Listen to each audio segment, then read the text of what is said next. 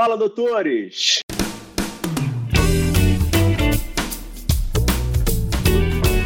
Fala, doutores! Eu sou Ricardo Valente, oftalmologista aqui do Rio de Janeiro, idealizador do canal Fala Doutores, canal esse que vocês estão conhecendo. Venho trazendo as celebridades do mundo da medicina para poder abrilhantar aí nosso dia, nossa tarde, nossa noite aí, dependendo do horário que vocês estiverem assistindo. E hoje não poderia ser diferente trazendo mais um fenômeno da oftalmologia. Não fiquem chateados comigo. Tem muita gente boa na oftalmologia, eu venho falando isso para vocês. O pessoal reclama, reclama, reclama, mas tem que continuar puxando a sardinha pro meu lado. Dr. Bruno Torres é nosso convidado de hoje, médico oftalmologista, especialista em catarata, mais aí um grande representante da Vila Clementina. O pessoal também de fora, não reclame, para com ciúmes, hein? Pai do Henrico e da Sofia, sócio da Vermais, com seu time de peso aí, que tá todo aí convocado aí para participar já aqui do Fala Doutores, aí algumas presenças já ilustres por aí.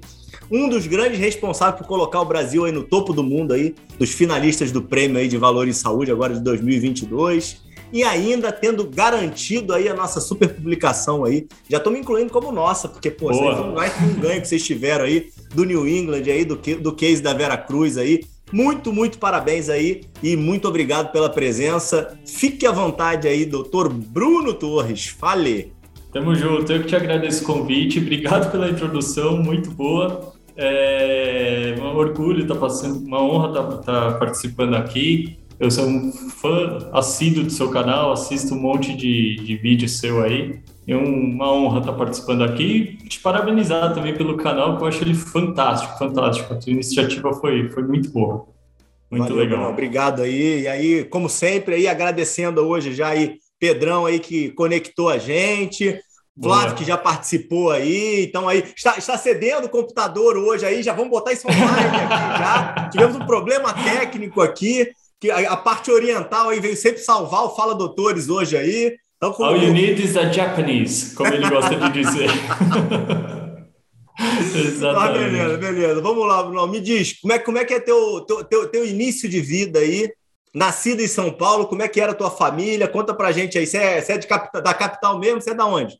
Cara, eu sou da capital mesmo. Eu nasci na Moca, descendente de italiano, comendo macarronada é, de São Paulo mesmo, sempre morei em São Paulo, praticamente a minha vida toda na infância, né? E eu sempre fui um paulistano meio frustrado, eu brinco. Eu sempre fui um paulistano que queria sair de São Paulo. Conforme eu cresci, tinha uns amigos adolescentes ali, a gente ia fazer viagem para o Brasil inteiro. Eu sempre gostei muito de viajar. E sempre que eu voltava para casa, eu falava, cara, eu moro no lugar errado. Eu moro no lugar errado. Eu preciso sair daqui, isso daqui na vida. Eu adoro São Paulo, acho uma cidade fenomenal. É, só que ela tem dois problemas, violência e trânsito, que são insuportáveis para mim. Então, eu sempre quis sair de São Paulo, sempre quis sair de São Paulo. E aí, na faculdade, eu falava, se eu puder, eu vou sair de São Paulo. Só acabei passando na escola, então acabei continuando em São Paulo. Fiz residência lá, fiz tudo lá, o fellow, fiz catarata, fiz córnea também, é, lá na escola. E quando eu formei na, em 2007, eu formei em 2007 lá na escola mesmo, eu falei, ah, vamos embora, vamos embora. E eu sempre quis sair, aí eu fui para Manaus pela FAB, Força Aérea, né?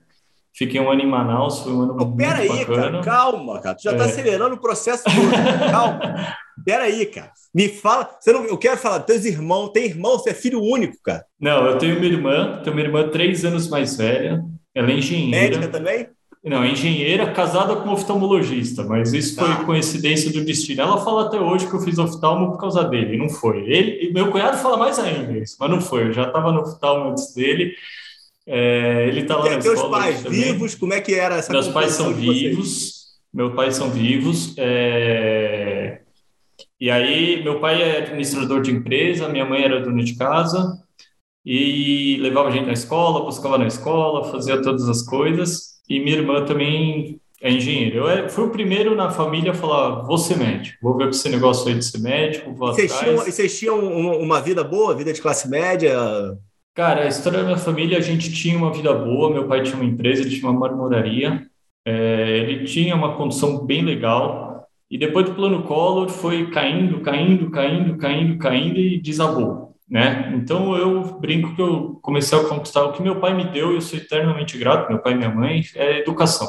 Foi condição de. Eu nunca tive dinheiro para construir, eu nunca nasci filho de dono de clínica, eu nunca isso tudo que eu tô tentando conquistar na minha vida aí é by myself mesmo. Lógico que meus pais me deram educação, isso eu sou eternamente grato, foi muito bacana isso, cara, porque hoje eu até estava tendo uma conversa essa semana aí, falou assim, ah, o que, que você quer deixar para seu filho? Cara, eu não quero deixar nada financeiro, eu quero deixar educação e quero deixar a vontade que eu tenho de fazer as coisas. Eu acho que ele tendo isso, acabou, o resto ele conquista, entendeu? Para o meu filho para minha filha, né? E foi isso que meu pai me deu. Meu pai tem uma garra de fazer as coisas, eu trago isso muito dele, de, de fazer, fazer, fazer. É, ele tem uma história familiar bem, bem complicada. O pai dele era alcoólatra, saiu de casa, abandonou a mãe, e com nove anos ele começou a trabalhar e construiu putz, uma coisa que era muito bacana, que do plano Collor, por outros motivos, ele acabou perdendo. Uhum. Mas essa, essa gana de construir foi muito legal. Isso eu tenho, minha irmã tem, é muito, muito familiar mesmo, sabe? Mas, cê, mas vocês sempre foram, foram família, vocês quatro tinham um núcleo. É, é... nós éramos famílias, meus pais acabaram se separando, mas aí eu já era mais velho, eu estava em Manaus, até quando eles se separaram. Uhum. E isso é um processo pessoal meu, até são as dores, né? Que a gente fala tanto sobre, sobre as dores aqui. Eu acho que é bacana isso, porque todo mundo tem as dores e é a partir daí que a gente tem que crescer. Então, o processo de separação dos meus pais foi, foi muito difícil, porque ele ocorreu, eu tinha 26 anos na época, só que eu achava que meu pai ia separar da minha mãe todo dia desde os 10 entendeu? Então é uma coisa que eu e minha irmã a gente cresceu muito com isso, cresceu muito com isso até um dia quando eu tinha 16 anos, eu eu falei para os meus pais, ó, oh, separa, porque vocês só estão brigando. Eu tinha 16 anos na época. Minha mãe, minha irmã ficou super brava comigo na época, tal. Mas eu, hoje eu acho que foi a melhor coisa que aconteceu para os dois. É, eles já estão em outra vida, já estão felizes. E foi um processo de amadurecimento muito bom para mim, assim, cara. Vindo, vendo o lado cheio do copo, foi um processo de amadurecimento que eu acho que eu cresci muito. Eu fui obrigado a crescer muito desde, nesse período aí, porque calhou justamente com, com o período de decência do meu pai financeiro ali, com o processo de separação. Uhum. E eu, eu tentava dar um equilíbrio muito grande, até a decisão de ir para Manaus, eu falei, putz, eu vou largar aqui, eu tenho certeza que vai desandar aí. Não deu outro, sabe? Quando fui para Manaus, enquanto eu estava lá separado, e hoje eu, isso já faz, pô, 2008, já faz 14 anos isso. Então foi. Hoje está tudo certo já, mas foi, ficou um aprendizado legal. Dá para ver o Me lado diz um negócio, Bruno. É... Questão de é, acadêmica. Sempre foi bom aluno, estudioso, ligado aos esportes. Como é que, como é, que é esse teu momento aí de vida? Cara, eu, fiz colégio num colégio que chama Agostiniano, em São Paulo, é um colégio bem tradicional, morava na Zona Leste de São Paulo, então na Zona Leste o melhor colégio, assim, o mais forte que falava na época, né? Eu sempre fui bom aluno, sempre fui bom aluno, é... e eu sempre tive muita facilidade de pegar as coisas, assim, né? A Carol até me, me sacaneia disso, fala, pô, olha lá, eu leio o texto inteiro, te falo em duas horas, você já resolveu, já, já aprendeu isso daí. Uhum. É, e eu sempre fui assim, eu sempre era muito de prestar atenção na aula e, e acabou. Aquilo lá para mim bastava, entendeu? Minha mãe fala para mim, pô, você não é de sentar, de estudar, de não sei o quê. Realmente, cara, eu entrego os pontos aqui, eu não sou muito, não, mas eu sou muito de, de ficar atento, de me ligar. Mas sempre fui bom aluno, cara, sempre fui bom aluno. No colégio isso nunca tive problema. É, no cursinho aí, sim, esse ano, eu, tudo que eu tinha para estudar na vida, acho que eu estudei no ano de cursinho no meu último ano de cursinho, né? Que eu gostei bastante do cursinho, fiquei um tempo especial por lá. Mas depois, quando eu passei na faculdade, é... cara, tem, tem, uma situação muito engraçada na faculdade, cara, que eu vou te contar, acho muito bacana. Primeiro dia de aula da, da escola lá, que, pô, passei na escola paulista, super legal, né? Super difícil. era meta? Então, era meta. Eu sempre quis estudar na escola. Tinha um amigo meu que já fazia escola. E meu pai sempre falava, ah, você tem que estudar na USP. Eu falava, ó, oh, você quer que eu torça para estudar na USP para não passar nem na Unicamp nem na escola, senão eu vou. E eu brigava com meu pai disso daí, que eu já tinha um amigo da escola, eu já ia em festa na escola, antes de, de passar lá, eu já queria fazer lá, sempre quis fazer lá. E aí, primeiro dia de aula, cara, nunca vou esquecer, chegou lá aquela aula de embriologia, eu já não entendi nada que os caras estavam falando, eu falei, meu, ferrou. Aí à tarde, cara, teve uma aula trote, e eu não percebi que era aula trote cara começou a falar, eu falei, meu, ferrou. E no meio da aula trote, eu nunca esqueci disso. Um cara levantou e fez uma pergunta. Eu falei, tem gente entendendo, eu não tô entendendo nada, cara. Eu falei, ferrou. Eu, eu nunca esqueci disso, cara. Eu falei assim, ferrou. Eu estudei demais, passei aqui, agora eu não vou conseguir acompanhar. Eu fui embora triste para casa, cara. Eu falei, meu, ferrou. Depois eu descobri que era aula trote, que estava tudo certo, e a vida seguiu. E parte de esportes, cara. Oh, peraí, sempre... você foi é. embora da aula trote sem saber que era aula trote? Sem saber que era aula trote, cara. Pra você ver como eu tava entendendo nada do negócio mesmo, sabe? Falei, ferrou, bicho. Não tô, tô entendendo nada desse negócio aqui, sobrou para mim agora. Mas foi bom demais, cara. E depois eu olho para trás essa história, eu choro de rir aqui também. Foi muito legal. Você, você, você fez quantos anos de, de pré-vestibular, cara? Eu fiz, é, com o terceiro colegial, eu fiz um ano à noite já. Eu já cursei à noite. Ah, não fiz, né? Moleque, 16 anos, ia pro barzinho ali na frente e ficava uhum. ali. E aí depois, no primeiro ano de cursinho de manhã mesmo, que era pós-terceiro colegial, eu estudei, mas também não estudei para rachar, não. Aí eu chegou no final do ano, eu falei, ó, eu vou ficar aqui para sempre, eu vou ter que estudar. Aí esse segundo ano, que é o terceiro de cursinho já, né, o segundo pós-terceiro colegial, esse eu estudei. Aí, meu amigo, esse eu estudei muito, tanto que eu prestei sete faculdades, eu acabei passando nas sete que eu prestei. Legal. E aí acabei escolhendo a escola mesmo e fui. E eu sempre fui cara, cara, adoro esporte, adoro esporte. Joguei bola a minha vida inteira. Na faculdade joguei vôlei, não, sabia nem como se jogava vôlei, fui descobrir na faculdade só. Hoje eu jogo tênis, nada. Eu sempre, a parte esportiva sempre esteve muito perto de mim, menos o basquete, que eu não consigo acertar a bola, não sei porquê, mas não consigo de jeito nenhum. É, mas, cara, esporte é minha vida, assim, também. Eu adoro esporte e eu acho que não, não me vejo sem. Não me vejo sem de forma alguma. Eu sempre joguei até jogava assim, chegou uma hora que eu até falei, vou jogar futebol, vou, vou estudar, aí acabei estudando e foi a melhor coisa que eu fiz, porque eu acho que não ia dar em nada mesmo. E a medicina aparece aonde nessa história toda?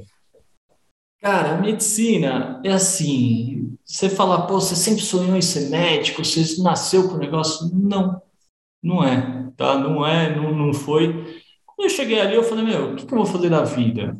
Medicina, minha irmã era engenheira, meu pai administrador. Falei, pô, administração é legal, mas não sei o quê. Eu falei, ah, vou ser médico, vou ver qual que é essa de ser médico aí. E comecei a me interessar pelo assunto, interessar pelo assunto, de repente a ideia foi ganhando força, ganhando força, e foi assim que aconteceu. Não foi um negócio que eu, ah, ó, nasci para ser médico, não foi.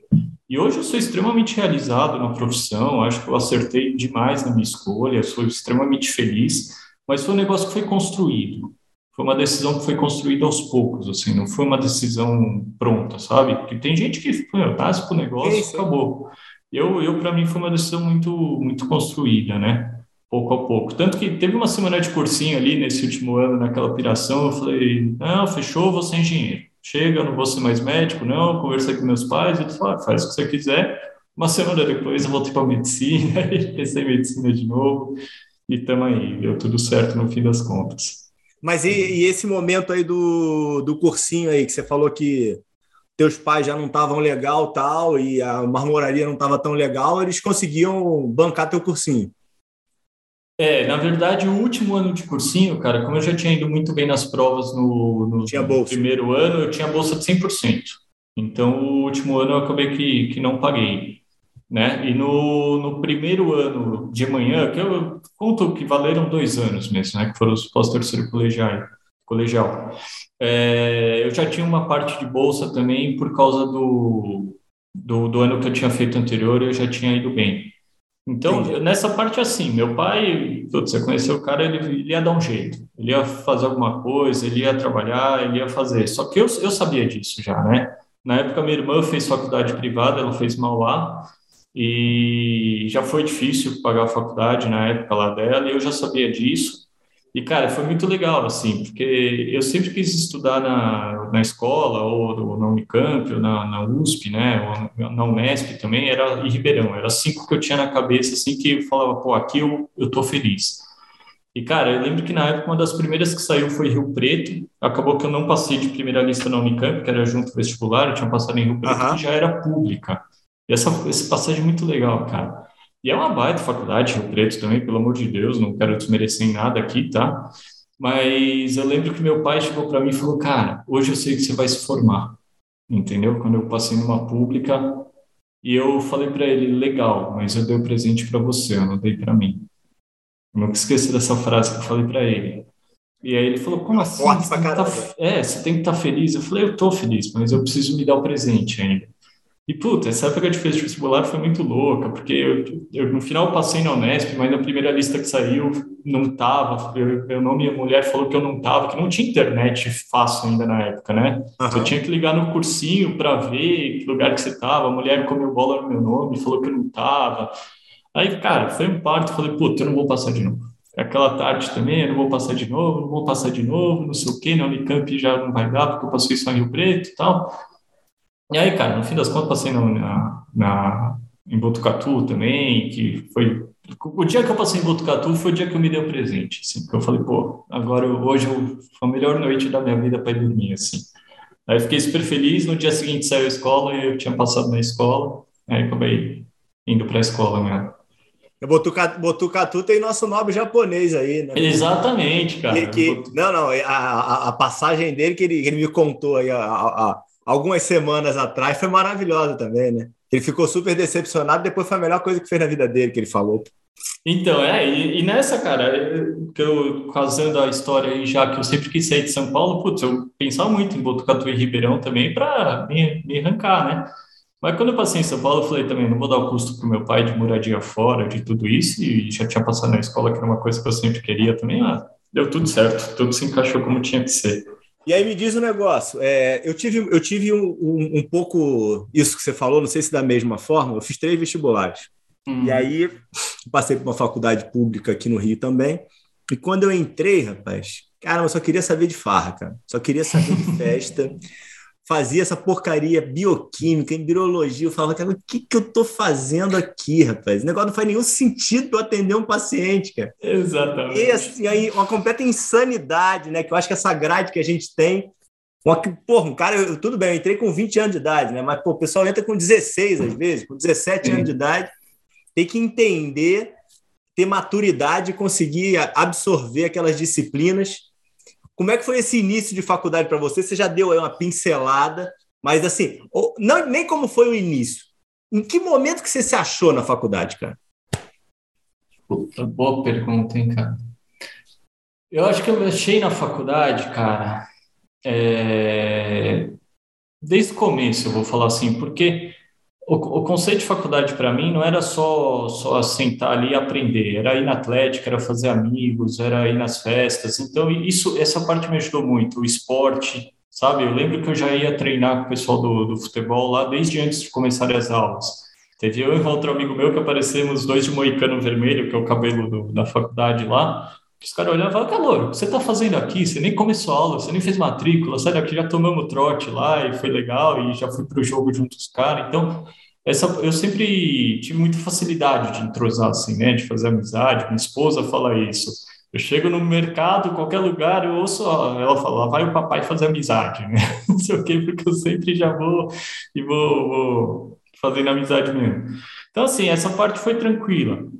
Da parte de, de estudo, cara, é o que eu te falei, eu fiquei meio perdido ali os primeiros dias, né? Mas depois eu já comecei a entender o negócio, eu já começava a prestar atenção nas aulas e entender melhor. E, cara, começo de medicina, né, não é, não é absurdo. Você vem estudando tanto do cursinho, tinha um professor que falava assim, se você puser uma vassoura atrás da porta aqui, por ela vai frequentar os seis anos de aula, ela vai se formar Vai. e é bem, bem isso. Minha irmã falava, engenharia é impossível sair. Eu falava, medicina é impossível entrar né? E eu acho que é bem por aí mesmo. Então, a faculdade foi bom, tinha anatomia, que anatomia, putz, eu já adorava, eu tenho facilidade com decorar as coisas, então, cara, já era muito legal. Eu gostava muito de anatomia já. E aí, cara, o segundo ano é aquele inferno, né? Parasito, microbio, imuno, tinha aquelas matérias lá, meu Deus, intermináveis. Mas a gente vai dando um jeito aqui, resolve ali, faz e passa, né? E, cara, eu acho que Quarto ano, vai. Quarto ano, se eu tiver que escolher uma data, aí foi desde o começo, mas de, de matéria, assim, eu acho que foi o quarto ano, que foi quando a gente começa mesmo na cardiologia, na teoria de cardiologia, gastro, pneu, endócrino, na medicina em si, ser um pouco mais médico, vamos chamar assim, é, foi onde eu olhei e falei, pô, legal. E tem, tem um ponto interessante aqui que eu vou te contar. Quando eu estava no segundo ano da faculdade, eu fiz LASIK, Foi no segundo, primeiro ou segundo ano da faculdade. Eu usava óculos, eu tinha astigmatismo, miopia. Eu falei, ah, vou tirar esse óculos aqui. Fui no médico, conversei com um cara lá da faculdade. Falei, ah, vamos, vamos operar, vamos. Fiz o LASIK. Quantos graus? Eu, eu não tinha muita coisa, era um menos um com menos dois de cilindro, tá. um negócio assim, né? E fiz o LASIK, beleza. Eu lembro que eu cheguei em casa e minha, minha irmã, eu entrei no quarto dela, ela falou assim, pô, legal, né? E legal oftalmo, né? Você fez oftalmo aí, ó, agora tá sem óculos, tal, bacana. Falei, pô, nunca parei para pensar no assunto sobre oftalmo.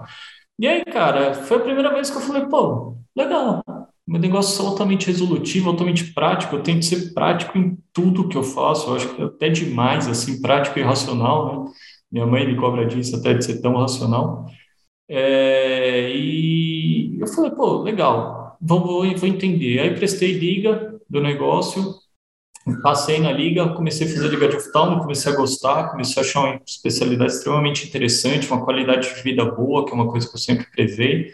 E aí fui indo, aí comecei a fazer o PIB, que foi a iniciação científica em oftalmo, já fiz uma iniciação científica. Tem uma história fantástica, eu fiz com Augusto Paranhos também, moleque, terceiro ano de faculdade, eu cheguei para ele e fiz assim: Ai, oi, doutor Augusto, eu preciso fazer não sei o que e tal, iniciação científica. Ele falou: Legal, o assunto é esse aqui, escreveu para mim. Eu falei: Tá bom, vai estudar sobre isso. Aí eu peguei lá Fux, falei assim: fui no índice remissivo, olhei Fux, falei: Pô, mas tem vários assuntos de Fux comecei a ler, não entendi muito bem, fiz um mesclado e mandei para ele. Ele falou: oh, ficou muito bom, eu vi que você estudou, só que você confundiu distrofia endotelial de Fuchs com heterocromia de Fuchs. então, e aí, mais brilhante ainda que eu falei, doutor Augusto, essa distrofia endotelial de Fuchs, ele falou, não é Fuchs, é Fuchs. Eu falei, tá bom, então, foi muito bom isso daí. E aí, cara, no fim, fiz o trabalho de distrofia endotelial de Fuchs com o Augusto, foi super bacana, a gente até foi premiado lá na época. E aí eu acho que a grande virada onde eu falei, eu vou fazer oftalmo também, eu estava no quarto para o quinto ano, eu acho, eu fui lá no oftalmo, falei com os professores, falei assim, ó, eu quero fazer um curso de fundo de olho para aluno. Ah, mas quem é você? Eu falei, eu sou aluno, sou do quarto ano, eu quero criar um curso de fundo de olho para aluno. E esse curso existe até hoje, cara, é muito legal isso daí. E aí, na época, existe até hoje lá na faculdade, e aí eles falaram, beleza, eu falei com o Shore na época, e foi um curso muito bacana na época, cara. Essa minha mania de sempre querer fazer as coisas, de inovar, não sei o quê. Aí a Carol até fala isso, né? Porque eu falei, Carol, nós vamos fazer o curso, mas nós vamos fazer fundo de olho ao vivo e passar no telão ao vivo. Ela, você tá maluco, não sei o quê, vamos dar as aulas. Eu falei, não, vamos. Aí eu fui atrás de. Vocês três eram da mesma turma, né? Eu, Pedro e a Carol. Carol. Eu, Pedro e a Carol. Os três. E aí a Carol falou, você tá maluco? Eu falei, não, fui atrás de um oftalmoscópio indireto que tinha câmera na época. Pô, nós estamos falando de 20 e poucos anos atrás isso daí, né? 20 anos atrás, sei lá. E, pô, consegui, mas fui na clínica médica, consegui o filho do Antônio Carlos Lopes desse aula, o Renato, lá, fui na Neuro, consegui uma outra pessoa para dar aula, e, pô, foi muito legal. E foi aí que eu conheci a Carolina, cara. O Pedro eu já conhecia um pouco mais, mas a Carol eu conhecia ela, tinha amizade, era oi e tal, mas ela não era o que ela é hoje, né? Que eu chamo ela de Brod. É... Ela foi, foi ali que, que, que, a gente se conheceu mesmo. O Pedro, na época, ainda não estava tão interessado em oftalmo, ele queria fazer outra especialidade, então ele não veio ajudar na participação do curso. Só que quando eu falei, vou fazer um curso, cara, veio, eram oito pessoas que queriam oftalmo na turma, todos queriam participar para não ficar para trás, entendeu? Na, na prova de residência. E no fim das contas, quem fez as coisas para valer fui eu e a Carol. Quem organizou mesmo, quem ia lá, não sei o quê. Eu lembro até hoje, acabando o curso, último dia, só eu e ela lá, resolvendo as coisas, tá? E aí eu falei, meu, Carol, você é muito gente boa, foi um prazer ter te conhecido melhor nesse curso tal. Cara, dali para frente a amizade só cresceu, a gente foi para residência, rodou junto, ela foi para Marinho, foi para Aeronáutica, e até que ela falou, meu, vamos montar negócio junto. Aí o Pedrão já tinha entrado na história, já estava dentro da oftalmologia e que a gente começou a montar a história que o, que o Pedro te conta, que o Flávio chamou ele lá, falou, não fala para ninguém. Deu 10 segundos eu estava sabendo já. Esse é o Dr. Pedro. gente fina, competente demais, demais, mas tão italiano quanto eu, cara. Ele é não conta para ninguém, pelo amor é. de Deus. A gente ri dessa história até hoje, cara. Foi muito boa essa história. Porque... Não, mas peraí. E o... Eu, eu, eu, eu te cortei lá no início e acabou que a gente passou direto na história da Marinha. Você que foi para a Marinha? Eu fui para a FAB, para a Força Aérea. Ah, você foi para a Força Aérea. Carol foi para a Marinha. A Carol foi para a Marinha e o Pedro para o Exército. E aí, e aí, como é que foi esse teu momento de, de FAB? Você já estava com vaga garantida na residência? Já estava com vaga garantida na residência, já tinha passado. Ah, é, aquele, aquela, a, a, outra pergunta. A, a escola. A escola nem tanto na questão do, do período de, de faculdade, pelo que eu vejo, né? É muito mais no tempo de residência, né? A questão de ir para fora, né? Sim, Ou você sim, acha sim. que nos seis anos já tinha algum estímulo para você buscar alguma coisa fora? Tinha, cara. Eu acho que tinha, tinha. Teve alguns amigos meus de turma de, de faculdade ainda que foram, não muitos, eu acho que foram dois ou três só de 110, ainda é bem pouco. Mas eu, eu nunca nunca quis ir assim, né, para fora. Tanto que mesmo depois da residência eu não fui. Isso é uma, uma outra história boa para a gente conversar daqui a pouco mas eu não, não queria ir. E quando, quando formou, já tinha passado na, na residência, eu falei, ah, Queria ficar lá, não fez para mais lugar nenhum? Fez para São Paulo todo? Como é que eu foi? fiz lá na, no HC só, só que a prova do HC eu nem fui prestar, no fim das contas. Eu me inscrevi nas duas e só prestei na escola. Tanto que o Mauro Campos, ele, ele não vai lembrar disso, obviamente, eu já tenho amizade com ele, ele falou assim: você não acha que é muita pretensão você prestar um lugar só na minha entrevista? Ele falou, você não acha que é muita pretensão? Eu falei, não, não acho, é que eu sei o que eu quero. ele assim, ele ficou me olhando, ele ficou meio de bode comigo, eu achei que depois ele tentou me dar uma outra apertada lá também. Mas, cara, foi bom. Hoje eu adoro o Mauro Campos, tenho uma, uma amizade com ele, a gente se fala direto. Mas foi legal, e é o que eu queria, cara, é o que eu queria. Eu sempre fui muito focar, entendeu? Pô, eu quero isso, vou atrás disso e vai dar certo. Eu tenho uma frase que eu brinco, falou, se deu errado é porque ainda não acabou.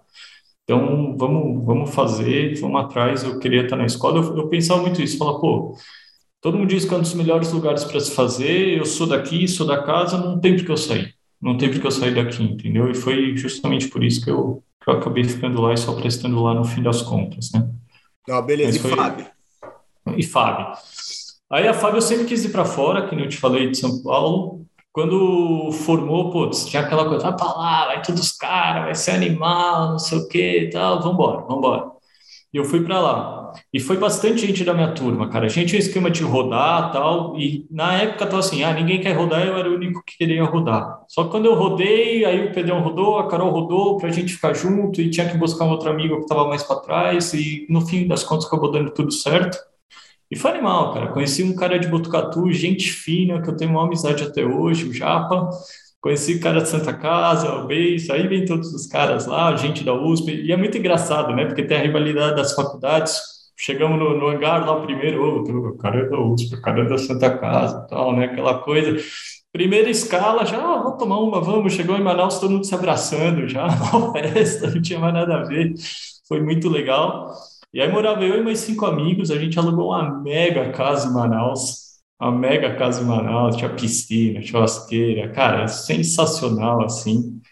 Aí tinha um coronel casca grossa lá, casca grossa ficava cobrando a gente, mas depois, no meio do ano, era meio período só, e ele viu muito.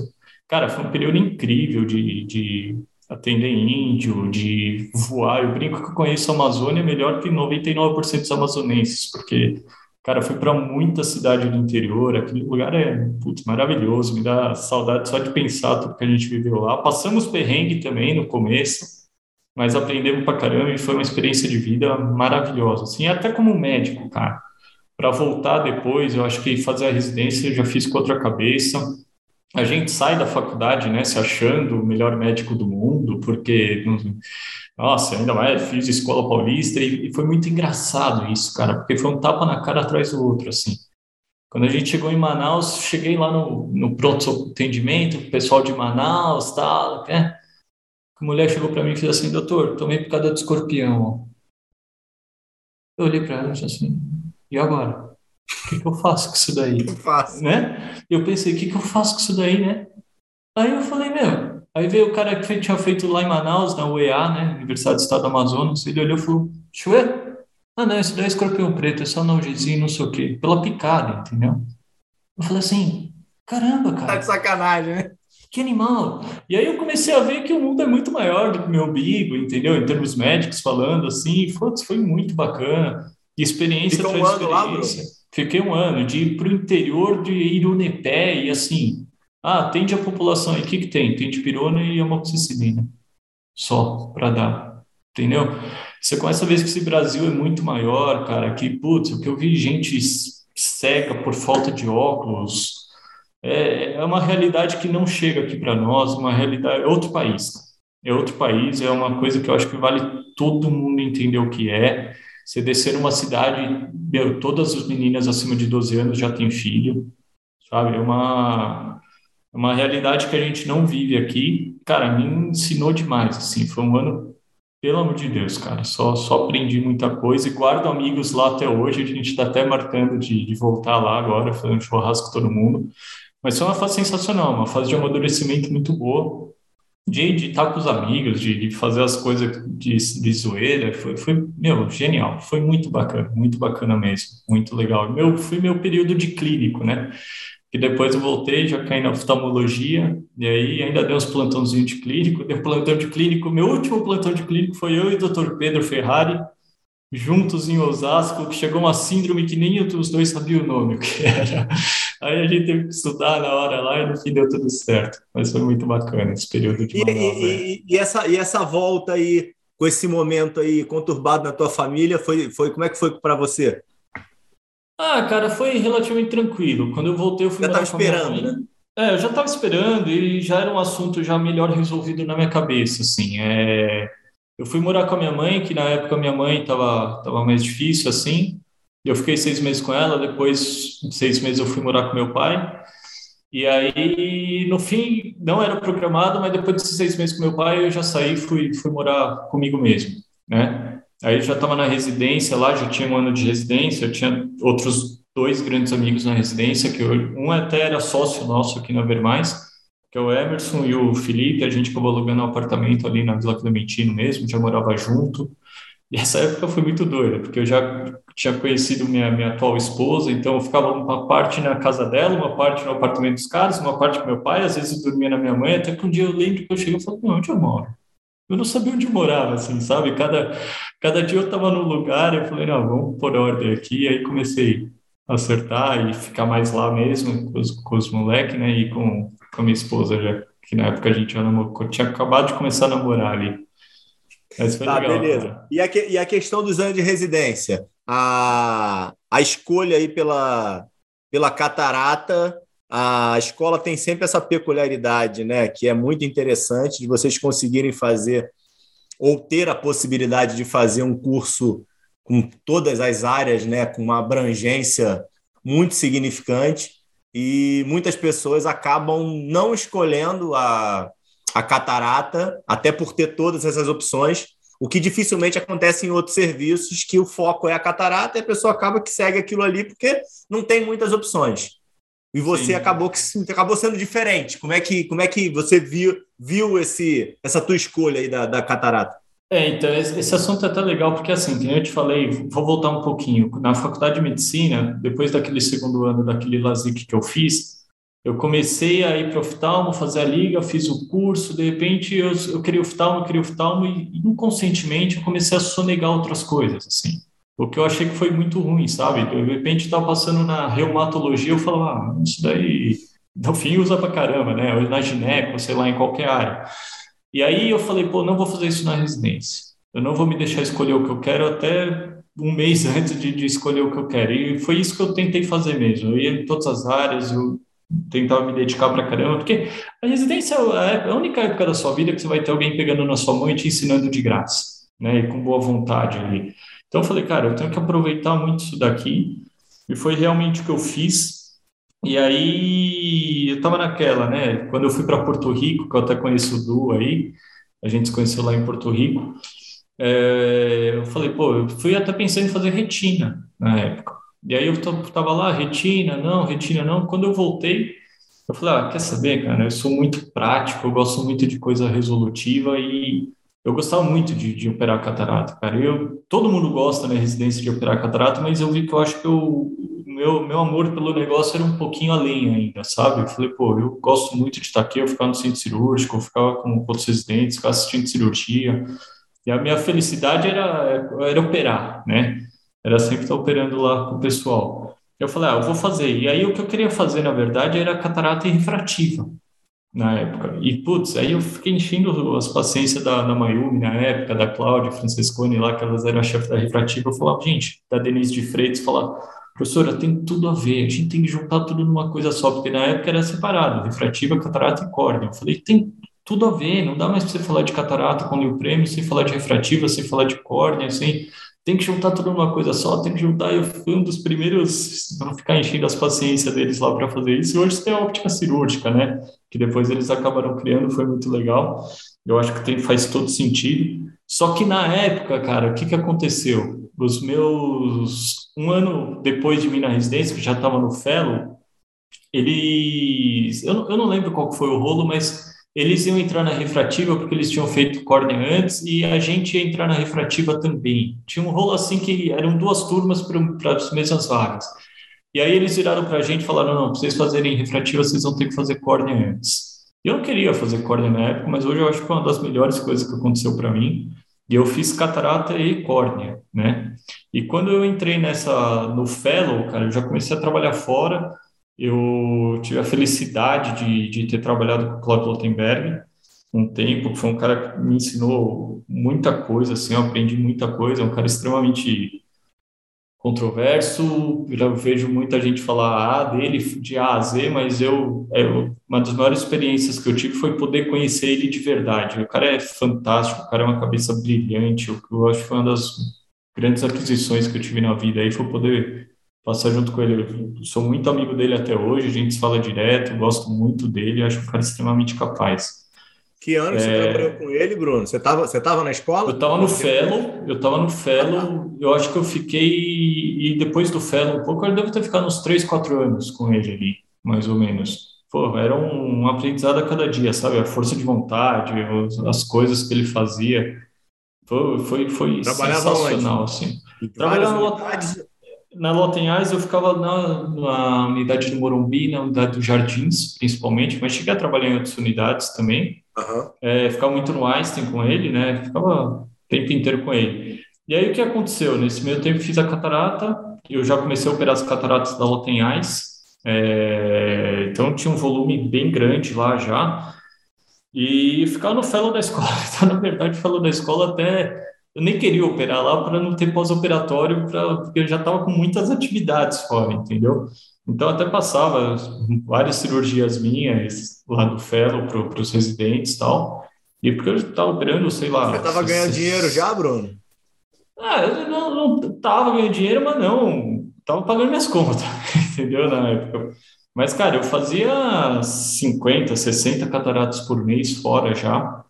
Então, putz, mão cirúrgica em relação a isso, já, graças a Deus, estava tranquilo. Então, o fellow de catarato, principalmente para mim, serviu muito mais a parte teórica, de news, essas coisas, do que de, de mão, né? E o da córnea já foi muito legal, assim, putz, eu cresci muito nos anos da córnea, nos anos do fellow da córnea. E aí depois até o Elcio Sato, que também é outro cara que tem o maior conceito sobre ele, fenomenal, tudo que eu puder falar bem eu vou falar sempre. É, eu falei para ele, Sato, eu quero voltar. Eu já tinha acabado o fellow, eu quero voltar e ficar com você no ambulatório de terça. Posso? Ele falou, a hora que você quiser. Vem, eu fiquei, cara, oito anos lá. Parei de ir agora, nesse final de ano, mas eu vou tentar voltar ainda por causa da correria do dia a dia aí. Cuidado com essas indo... promessas, isso aqui foi gravado. É, é então... Fica... Ficava indo de terça-feira, então eu brinco que eu fiz mais oito anos de fellow lá na escola de córnea e, putz, é muito enriquecedor, né? Aquele ambulatório é muito bacana. Então, no fim das contas, eu acabei voltando para a córnea da escola, né? Eu não voltei para catarata, voltei para a córnea. E hoje eu faço córnea, faço catarata e a refrativa eu acabei não fazendo, porque eu já estava também com o Cláudio lá e eu, putz, já fazia um monte de PRK com ele, um monte de LASIK com ele lá, então eu acabei tocando a vida já. Então, então, então, então aí já fica registrado para todos essa promessa do Dr. Bruno. O Flávio pode botar já, já, já no schedule já, tá? Vai começar em outubro. Então, eu, ó, vou te, eu, eu, vou te falar que o Flávio, eu vejo ele todo dia, ele não vai me cobrar, mas se o Richard ver isso, sabe o Richard, né? Richard sim, da Bloss. Se ele vir isso, cara, ele vai me ligar no segundo seguinte e falar: Ó, se lascou, você tem que voltar, porque o bicho me liga, fala direto comigo que eu tenho que voltar. É gente boa demais também, adoro ele também. Tá, e aí. E aí Essa nesse... parte você edita, tá bom? Não, não, não, de jeito nenhum. Isso aqui eu não, não, você não vai ter liberdade para ter nenhuma edição nisso daqui. Olha, pode ficar tranquilo. Richard, você pode, pode, pode pegar o Bruno de volta. o... Me diz o um negócio, e aí, é, naquela questão do, do ir para fora, não fazia é. nenhum sentido para você ir para fora, né? Não fazia, cara. Isso, baseado naquilo que eu te falo, que eu sempre tenho que ter muito foco no que eu quero e no que eu não quero.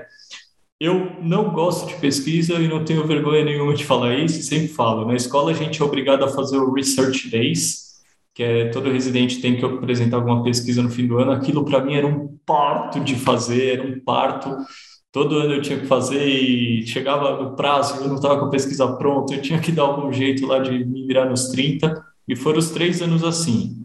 Fiz outras pesquisas aí, só que, cara, eu acho assim, eu gosto muito de, da metodologia da pesquisa e de ler pesquisa, só que eu acho que coletar dado no Brasil é, é um negócio muito difícil. Eu falo para Carol, a Carol é uma heroína, o que ela publica, o que o Flávio publica, eles são monstros, eu acho, eu tenho maior admiração pelos dois, só, cara, aqui você tem que bater o escanteio lá, dar cabeçada e subir na arquibancada para comemorar o gol, né?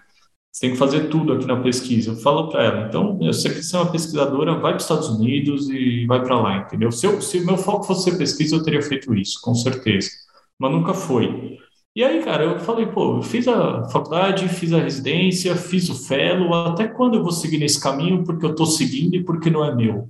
E a conclusão que cheguei é que eu ia até o fellow. E foi realmente o que eu fiz. E aí, saindo do fellow, eu falei, ó, agora eu vou trabalhar. E eu tinha muito claro na minha cabeça que eu queria trabalhar com alguém de, que, que me ensinasse muito, não só sobre oftalmologia também, mas sobre, sobre vida, pessoas de sucesso. E o Cláudio acabou caindo no meu colo. Foi esse teu mentor? Foi até meio sem querer, assim, mas eu acabei aproveitando a oportunidade. E eu sempre quis fazer o meu também, e aí a gente começou a ver mais aqui, justamente na época que eu estava no cloud ainda, eu fui conduzindo os dois em paralelo, até que chegou uma época, graças a Deus, a ver mais começou a deslanchar e eu vim tempo integral para cá. Né? E essa, essa, conexão com, com o Cláudio foi casual ou você correu atrás? Essa foi casual, cara. Essa foi destino. Por quê? No R3 da escola, a gente tinha um estágio que, que operava catarata no Einstein que eram na parte beneficente do Einstein lá. E uma, eu fui eu e o Pedro, até estava eu e o Pedro, e a Lili, não sei se você sabe quem é, que agora tem Goiânia, ela fez também lá na escola. A ah, Lili, que ela que operava catarata lá no Cláudio antes de mim, uma pessoa muito gente boa também. E eu estava lá no Einstein, nesse estágio aí, conversando com a Lili, passou um cara, X quem era, e falou para mim: Você é da escola, CR3? Eu falei: Sou. Ele falou, vem trabalhar comigo. Eu falei assim, ah, tá bom, sei nem quem é esse cara. Ele saiu, ele falou, você sabe quem ele é? Falei, não. Ele falou, presidente do Einstein. Falei, caramba, presidente do Einstein. Aí, beleza, passou, né? Isso, cara, é, é, isso é uma das coisas que eu admiro nele. Era seis horas da tarde, isso daí mais ou menos. Eu cheguei em casa, pô, tomei um banho, jantei, fui dormir. Eu acordei 6 horas da manhã com um e-mail na minha caixa de mensagens assim: Você não ficou de me ligar ontem? Dele. Entendeu? Falei, cara, o cara já pegou meu e-mail, o cara já não sei o quê. Aí eu respondi e tal. Já comecei a trabalhar com ele lá nas unidades, na época geral mesmo, fazendo óculos pra caramba. E aí passou uns seis meses, oito meses. Eu já estava no Fellow, a Lili. A Lili. É, estava no Fellow ali mais ou menos. Ali ele resolveu voltar para Goiânia. Ela falou, Juca, eu vou voltar, você quer ficar? Eu falei, pô, lógico que eu quero, né? Virar catarata aí, ter essa chance, não sei o quê. E aí eu fui indo, fui indo, fui ganhando a, confiança dele, comecei a entrar em cirurgias com ele, ele me operando e tal, e o negócio fluiu. Mas foi, foi muito bacana. E essa história é muito bacana também, né? Porque quando ele me ligou depois, ele falou, olha, ele tá voltando realmente, não sei o quê, você quer ficar, tal? Eu falei, quero. Ele falou, então vem conversar comigo no Einstein domingo, 5 horas da manhã. Eu falei, ah, esse cara tá brincando comigo, né? Não é possível. 5 não, ele falou 5 e meia. da manhã. Eu falei assim, pô, não é possível. Eu falei, mas vamos lá, né? Falei, agora eu também vou chegar 5 horas para pegar ele lá, né? Tava te testando, falei, óbvio. É, eu falei, vou chegar antes que ele tá me testando. Né? Cheguei lá às 5 horas da manhã, fui lá na presidência e falei, tudo bem, tem uma reunião com o Dr. Cláudio. A mulher virou para mim e fez assim, só um segundo que ele tá saindo de outra reunião, já já ele te atende. Eu falei, cara, entendeu? Então, é, é, eu acho, eu, eu, aprendi muito isso com ele, essa garra de, de não sei o quê, de, de trabalho. Eu falo, pô, você não cansa, cara. Ele fala, é só pegar o ritmo, é só pegar o ritmo. E é, eu lembro muito disso sempre, sabe? De, de fazer as coisas, de trabalhar a história da, da clínica lá de Campinas, de pôr de pé, de vamos fazer, vamos fazer, vamos fazer e vamos embora. Não tem corpo mole, não. E ir para cima. Então, foi assim que eu conheci ele. Você consegue falar isso, Bruno? Você consegue falar que que doutor Cláudio é, teve influência aí na, na construção aí desse, dessa parte do doutor Bruno na clínica? Sem dúvida, cara, sem dúvida.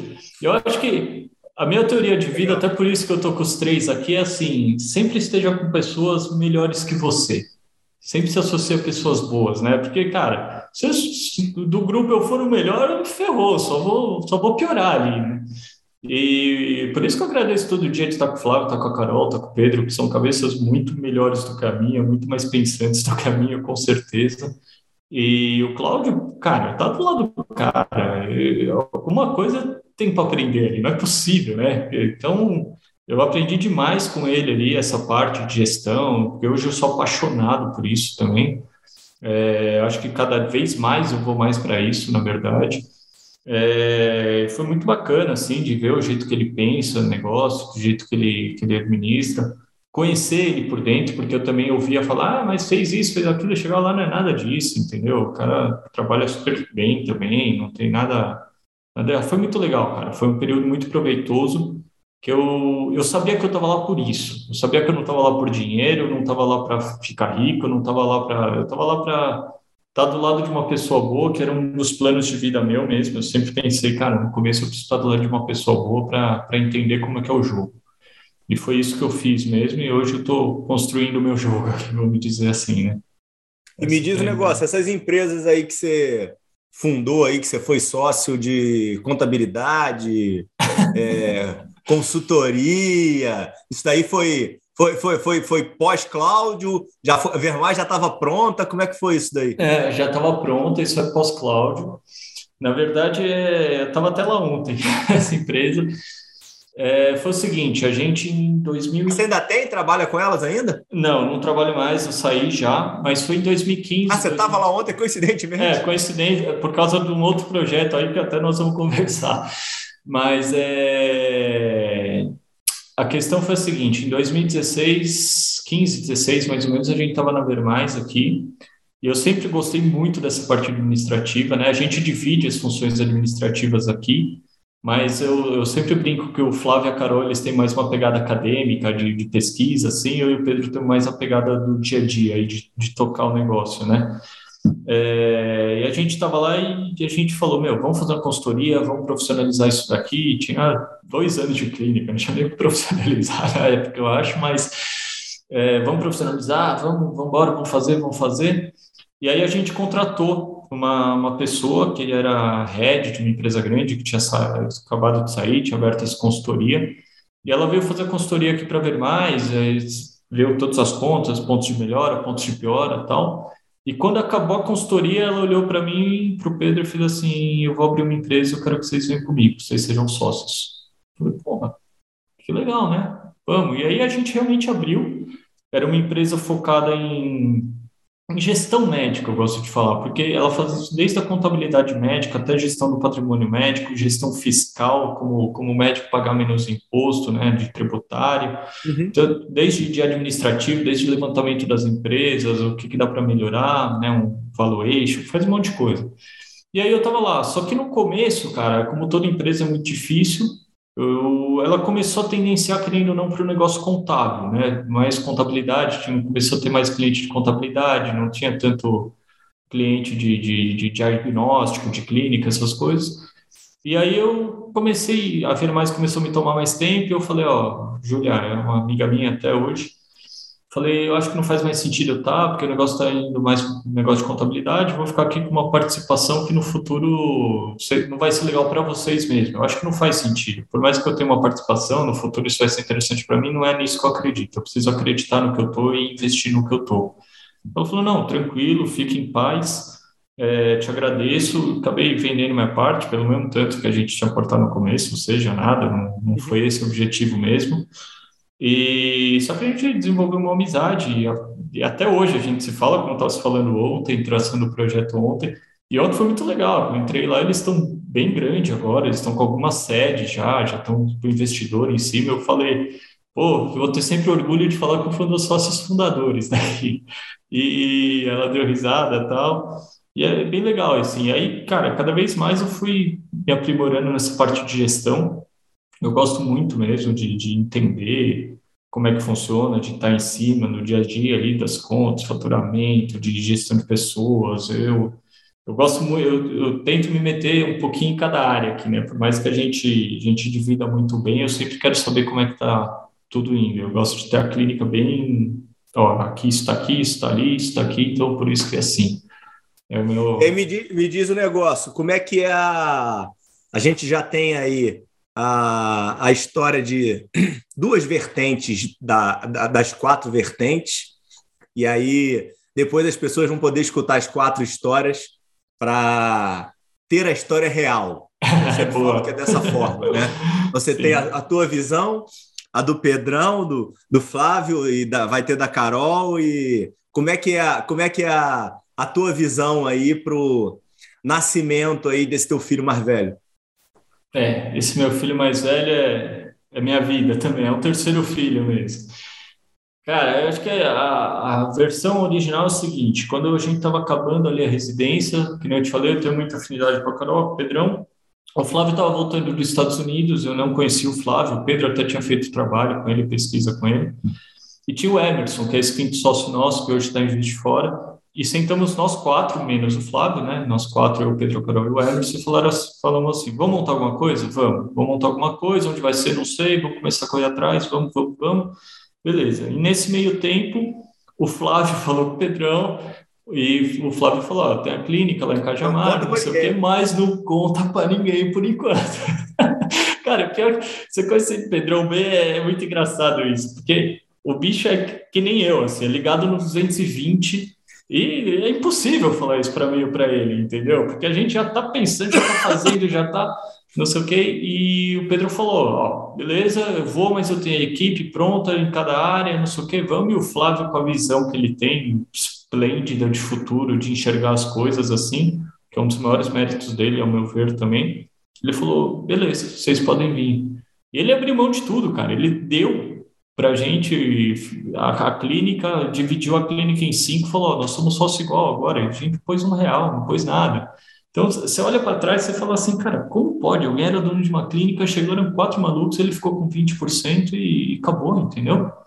Só, cara, hoje o tamanho que a gente está construindo aqui, ele já ganhou muito mais do que ele ganharia sozinho. Então, isso é uma coisa que eu aprendo demais com ele, assim, essa visão de desapega do momento e vai para frente. O Flávio é uma pessoa sensacional. É, e aí, o Pedrão falou com a gente, contou para a gente que o Flávio tinha falado com ele, e a gente marcou um dia de vir conhecer, como acabamos conversando, vim conhecer. Eu lembro que eu entrei, era uma salinha, numa sobreloja, assim, tinha um consultório só, não tinha praticamente nada. E viemos conhecer o outro prédio, onde hoje é outra unidade, estava no contrapiso ainda, para você ter noção. E o Flávio falou: Ó, isso aqui, vocês quiserem, vocês vêm. Eu acho que vou economizar uns 5 anos da vida de vocês, 10 anos. Vocês vão dar o gás que eu preciso aqui. Eu acho que eu tenho uma oportunidade enorme de um ganha-ganha.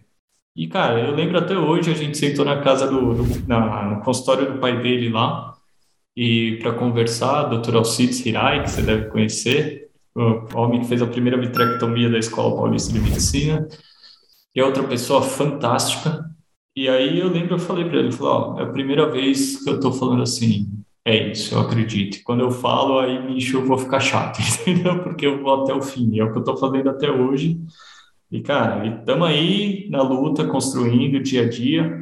Aí o Emerson ficou no primeiro ano, depois ele foi para os Estados Unidos fazer o fellow, a Carol foi fazer o fellow, E quando o Emerson voltou, ele teve algumas questões familiares lá e ele acabou voltando para Juiz de Fora, ele saiu da sociedade, mas, cara, é um irmão meu até hoje, tenho o maior carinho, o maior respeito, maior admiração por ele e a gente fala até hoje, né?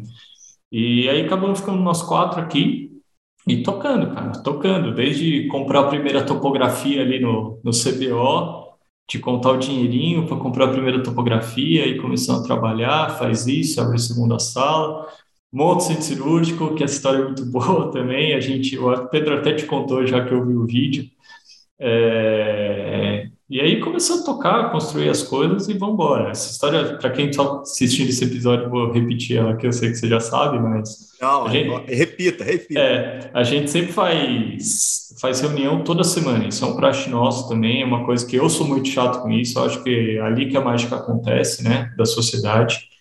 Então a gente estava numa reunião e o pessoal falou assim: ah, e se a gente montasse um centro cirúrgico? Eu falei, ah, vocês estão afim Vocês fazem reunião que horas? Curiosidade. Era umas 11 horas da noite isso, cara. Era umas 11 horas da noite. Que o Pedrão perdeu a aliança lá, a gente contou. É... Eu falei, vocês estão afim? Ah, essa, é, é, é, essa do centro cirúrgico foi no dia da aliança? Eu acho que foi, viu, cara? Eu, eu, preciso lembrar certinho, mas eu acho que foi. Essa da aliança é muito boa. É, é, muito boa também. E aí eles falaram assim: ah, a gente quer. Vamos montar um centro cirúrgico. Então eu falei: então tá bom. Falei, calma aí, deixa eu dar uma saída aqui. Mas foi assim mesmo, cara. Foi uma coisa de. E, cara, a gente uns quebrado na época, não tinha dinheiro para nada, né? Eu lembro que eu liguei pro Roberto Ledo, que trabalha com a gente hoje, olha como é esse mundo. Liguei para ele e falei, Beto, e aí, tudo bem? Tudo? Quanto é um faco tal? Tá quanto? Falei, nossa senhora, a gente não tem dinheiro nunca para comprar isso daí. Falei, então eu quero um. Ele falou, hã? Você quer um faco? Eu falei, eu quero um faco. Pode comprar. Cara, mas eu vou tirar o pedido. Eu falei, pode tirar o pedido. Tira o pedido. Fechou. Tá bom, tirou. Voltei para a mesa. Onde você estava? Falei, comprei um faco. Ele falou assim, como é que é? Você, você tá maluco, cara? Eu falei, não, eu comprei um faco. Vocês falaram que queriam fazer o centro cirúrgico, agora pode estar no meio da sala, cara. Vamos lá. Não, você tá brincando. Eu falei, não tô brincando, cara. Comprei um faco, nós temos que pagar um faco. Aí os caras, você é louco, não sei o que. Eu falei, tá, então, cara, agora vamos atrás de fazer a reforma lá, vamos atrás de vigilância, vamos na prefeitura, vamos comprar um carrinho de anestesia, nós temos que fazer, cara. Aí os caras, não, não sei o que. Eu falei, velho, tá um foco lá, velho. Agora tem que ir, entendeu? E a minha vida inteira eu fui meio assim, cara. Com, aí as, as coisas só foram tomando proporções maiores, né? É... Então eu falei, cara, agora tá lá. Vamos, vamos fazer. E realmente, compramos faco, fizemos, aí começamos a correr atrás do resto, saiu o centro cirúrgico, começamos a operar lá.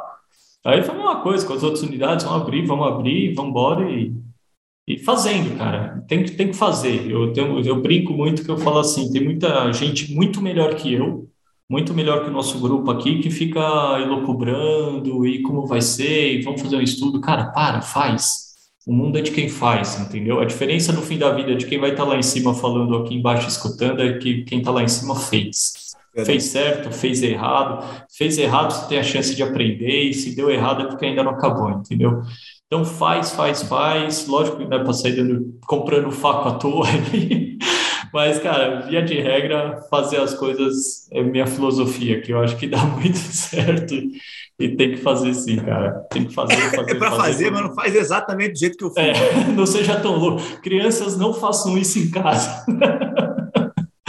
Vai ter que fazer, e me, cara. me diz um negócio, Bruno. Eu acho que um, do, um, dos grandes diferenciais que vocês conseguiram construir, e aí você já até estava falando, acho que a gente estava falando em off isso, que é a, a questão de vocês terem acordado desde o início esse modelo de vocês de compartilhamento aí, de cada um faz sua atividade, vocês acabam dividindo os ganhos de vocês.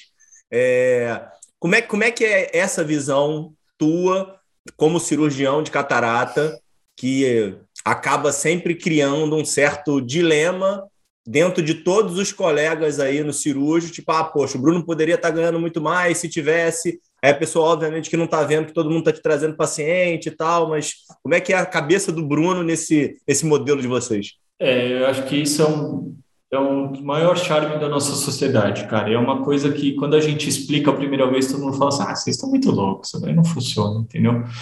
Desde o começo, cara. Desde o começo, quando a gente estava sentando no primeiro dia para escrever o nosso estatuto lá, que a gente tem tudo escrito, como vai ser, tudo, tudo, tudo. É... Eu falava, ó, a gente tem que ganhar, não só eu que tenho que ganhar da catarata, porque se só eu ganhar da catarata, todo mundo vai querer operar catarata, e aí tem gente que opera melhor, gente que opera pior, vai complicar mais, vai queimar o nome da clínica, e aí nós vamos começar a brigar entre a gente. E aí, cara, esse raciocínio é muito amplo. O Flávio traz muito isso para a gente também, isso é muito mérito dele. É assim, não, tá bom, Já vai, cada um opera sua catarata e ganha. Oi?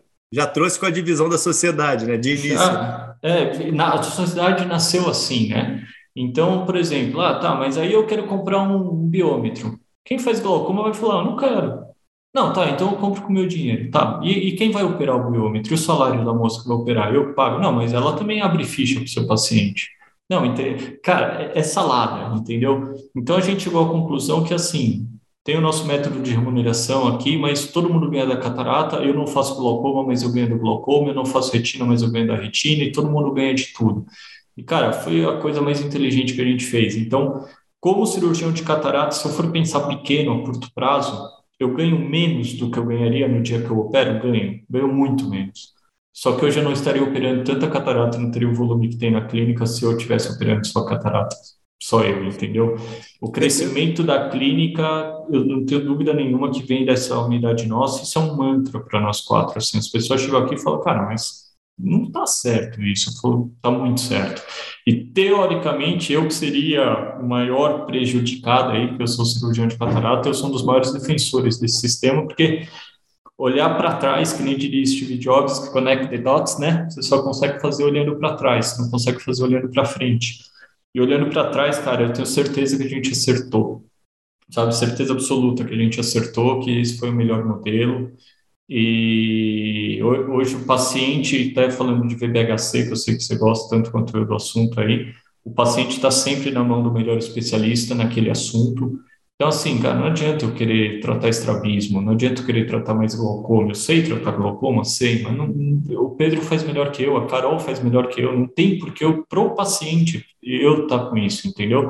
Eu vou ser mais dispendioso, eu vou tratar ele pior, o paciente vai ficar menos satisfeito comigo do que estaria com o outro.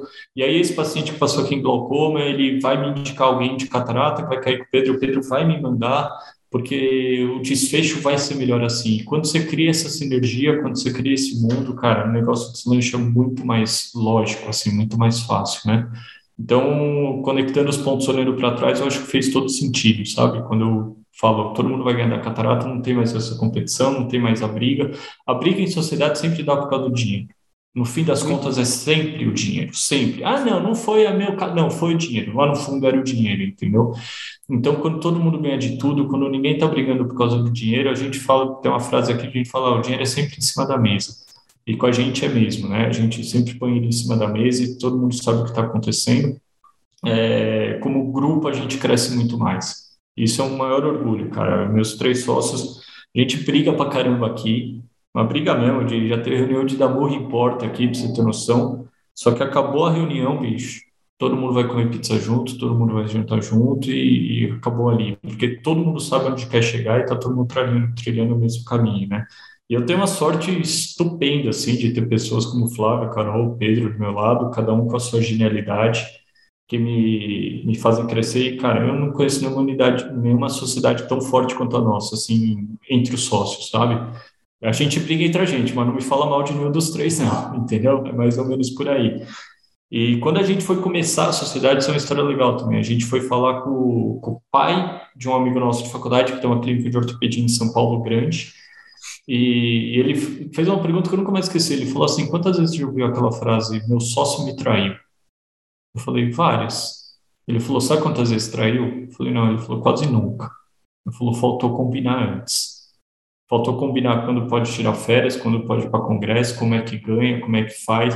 Então eu brinco que a gente tem um contrato aqui que a gente assinou os quatro que tem até a cor do papel higiênico que vai estar no banheiro lá naquele contrato, entendeu? Porque depois, meu amigo, ah, mas eu quero fazer isso. Tá aqui, ó, a gente combinou isso, entendeu? E todo mundo segue aquilo lá e dá super certo. Eu acho que isso é uma das, das grandes forças da nossa sociedade. Cara, ela veio se desenvolvendo assim. A gente começou lá atrás, desse jeito que eu te falei, né, conhecendo os lugares com o Flávio, começamos a trabalhar e crescer, crescer, comprar as coisas e e estamos vindo. Dessa erramos pra caramba, nada é tudo perfeito. A ideia aqui é mostrar as cabeçadas, meu, foram milhões de cabeçadas, a gente não acerta sem, sem dar cabeçada. Não tenha medo de errar, o erro te faz aprender demais, né? E a gente foi crescendo, e aí em 2017 chegou a oportunidade de, de, de abrir em Campinas lá, de, de fazer essa nova parceria. A gente tinha ido falar lá com, na Mil já, não tinha dado muito certo. E aí, depois acabamos encontrando o Fábio, que é o que desenvolveu o projeto de VHC com a gente, que também você vai entrevistar aqui, né? É, e deu super certo, cara, super certo. E começamos a desenvolver o projeto lá. É. Já estou adiantando. Mas o. E, e, me diz o um negócio. Fala aí. Doutora Denise. Onde é que doutora Denise, sua digníssima, vira esposa? Onde é que doutora Denise, minha digníssima, vira esposa? A Denise era uma turma abaixo minha de faculdade, ah. é, só que eu só fui conhecer ela na residência, na faculdade eu não, não tinha muito, eu concordo que não era o melhor momento para ela me conhecer. E aí, depois na residência, ela. É, eu, eu assumo um passado. e aí, na residência, acabei conversando com ela e tal. É, acabamos se entendendo lá, se conhecendo.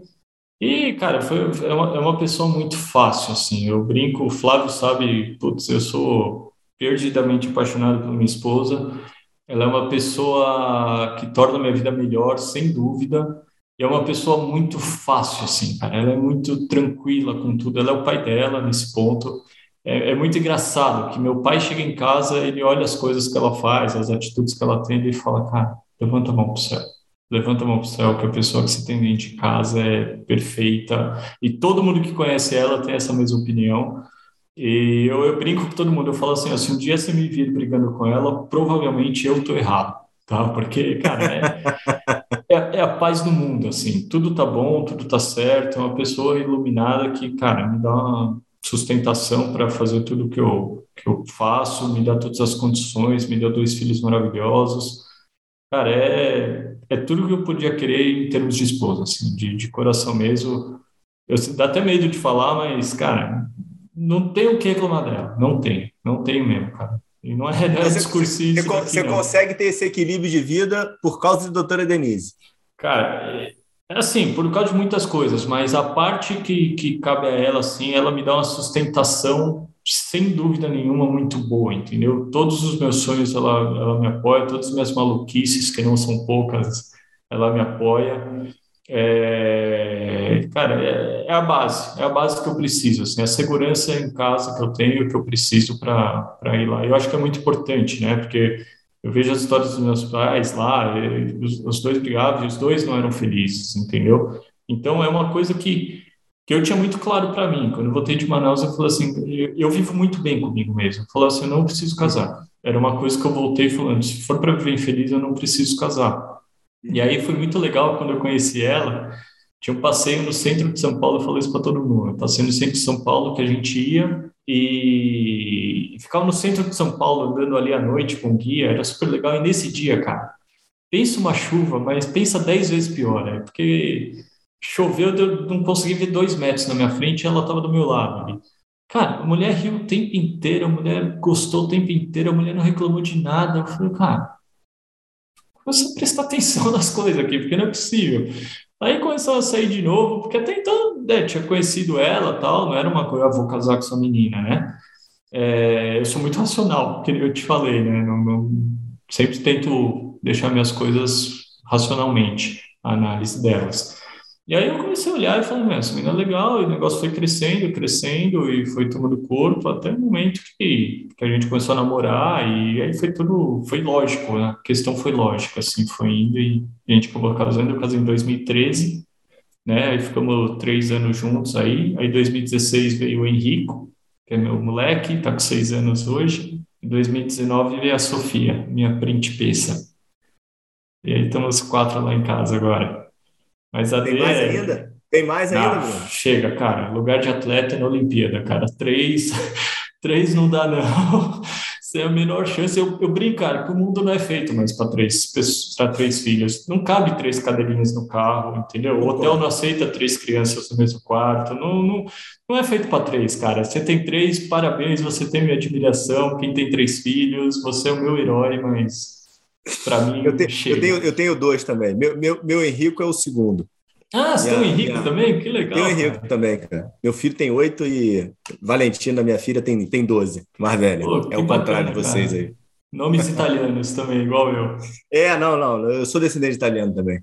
Tamo junto. Eu sou, sou, dessa, sou dessa família do, do, tua e do Pedrão. Boa. Os italianos e me diz um negócio, cara. Como é que como é que você, como é que entrou aí a questão do VBHC aí nessa trinca aí mais aí de vocês, Pedro, você e do Fábio, é, e aí tenta já conectar nesse momento do VBHC. Como é que você vê aí o papel do VBHC nesse futuro de mudança de sistema aí que eu acredito muito que precisa acontecer? Eu também. Compartilhamos dessa ideia. É assim, é, como eu te falei, a gente sempre gostou muito de gestão, eu e o Pedro, a gente sempre foi muito ligado nisso.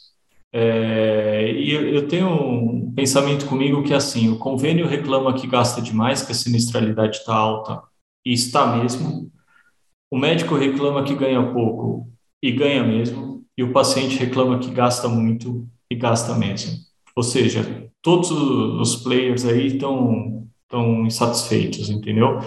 E eu, eu acredito muito que a solução disso daí é a conversa. Então, a minha vontade é chegar nos planos de saúde e falar, pô, vamos por isso na mesa aqui. Quais são suas dores? Eu te falo as minhas e vamos, vamos construir junto. E o VBHC passa um pouco por isso, né? Querendo ou não, essa questão da transparência e tal. E aí, baseado nisso, a gente sempre foi atrás de modelos, de, de querer conhecer coisa nova aí, de querer sair da mesmice, não fazer mais do mesmo, né? Esperando resultado diferente. Então, daí a gente conheceu o Fábio, começou a conhecer um pouquinho mais sobre o VBHC, começou a estudar sobre o assunto. Hoje, desde 2017, todas as cataratas que eu faço da clínica já estão dentro do, do protocolo do ISHON, né? A gente já coleta dados desde 2017 em relação a isso. É... E, cara, eu, eu acho fundamental. Eu acho que hoje tem muito desperdício. Muito no final, é outro diferencial de vocês, hein? Obviamente que a sociedade, o acordo de vocês é, não tiro uma palavra, uma vírgula do que você colocou, mas a questão do sistema de vocês é muito legal. É, é mesmo, isso, isso ajuda muito. E aí a gente, a gente coleta os dados do Aishon desde 2017 e, cara, quando a gente conheceu o Fábio, o Fábio era um, o cara que deu a possibilidade da gente sonhar, né? A possibilidade da gente desenvolver o projeto aí e começamos a desenvolver, ele confiou muito na gente, a gente confiou muito nele e aí, cara, chega num ponto que é difícil explicar, porque quando você vai falar com a maioria do, dos colegas médicos aí, é assim, não, o convênio só quer me sacanear e não sei o quê, ele quer pagar menos, ele sempre vai querer pagar menos. Cara, eu, eu entendo que ele queira pagar menos e eu entendo que você queira ganhar mais. Só que o jeito de você ganhar mais ele pagar menos não é um dando porrada no outro, entendeu? É um conversando com o outro. E, e vendo onde estão os gatilhos, onde estão os o, de gasto, onde estão os pontos fracos. E foi isso que a gente fez com o Fábio.